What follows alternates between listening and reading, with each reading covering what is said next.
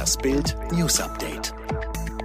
Die Deutschen scheinen nachlässiger zu werden. Die R-Zahl steigt wieder. Das Robert-Koch-Institut meldet im aktuellen Lagebericht, die zur Einschätzung des Epidemiegeschehens so wichtige Reproduktionszahl habe erneut den Wert 1,0 erreicht. Das bedeutet, ein Infizierter steckt im Schnitt genau einen weiteren Menschen mit Covid-19 an. Die Zahl der Neuinfektionen bleibt also gleich. Das RKI und auch Kanzlerin Angela Merkel haben wiederholt betont, der Wert müsse dauerhaft unter 1 liegen, damit die Epidemie eingedämmt wird. Zwischendurch hat hatte die Reproduktionsrate nach Schätzungen des RKI schon bei 0,7 gelegen, war dann aber wieder gestiegen, lag zuletzt bei 0,9.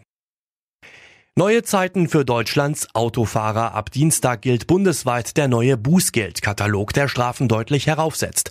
Das Risiko, den Führerschein zu verlieren, ist jetzt viel höher. Innerorts droht bereits ab 21 kmh zu viel der Verlust der Fahrlizenz. Jetzt hagelt es deftige Kritik. FDP-Verkehrsexperte Oliver Luxic vermisst Maß und Mitte. So drohe schon ein Monat Fahrverbot, wenn man außerorts einmal mit 26 kmh zu schnell erwischt werde. Das sei überzogen. Der Verein Mobil Automobil in Deutschland nennt die Novelle eine Führerscheinvernichtungsmaschine. Verkehrsminister Andreas Scheuer hält dagegen, er sagt, die neuen Regeln stärken insbesondere die schwächeren Verkehrsteilnehmer.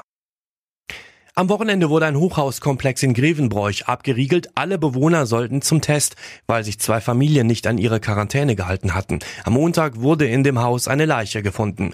Gegen 13.45 Uhr ging ein Notruf ein. Nachbarn hatten sich offenbar Sorgen um einen Bewohner gemacht, der hinter seiner Tür nicht mehr reagierte.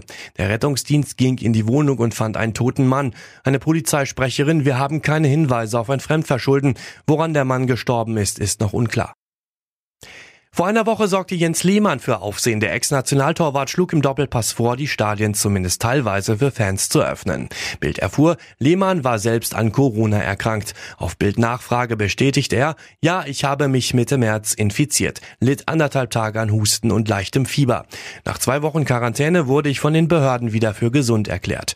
Wie steht er zu der heftigen Kritik an seiner Idee im TV, zumindest 20 Prozent der Stadionkapazität für Publikum zuzulassen? Lehmann Zimmermann, ich habe bisher noch kein vernünftiges Gegenargument gehört. Jetzt redet Ronaldinho, der ehemalige brasilianische Fußballstar, hat sich erstmals nach seiner Haft in Paraguays Hauptstadt Asunción geäußert. Das war ein harter Schlag. Ich hätte nie gedacht, dass ich so eine Situation durchmachen würde, sagte der zweimalige Weltfußballer und Weltmeister von 2002 in einem Interview der paraguayischen Tageszeitung ABC Color. Am Abend des 6. März landete Ronaldinho im Knast, statt wie geplant am kommenden Tag abzureisen. Der Grund? Er war mit gefälschten Pässen nach Paraguay eingereist. Ronaldinho hatte mehr als 30 Tage eingesessen. Die falschen Dokumente waren ihm und seinem Bruder Assis nach eigenen Angaben von Geschäftspartnern geschenkt worden.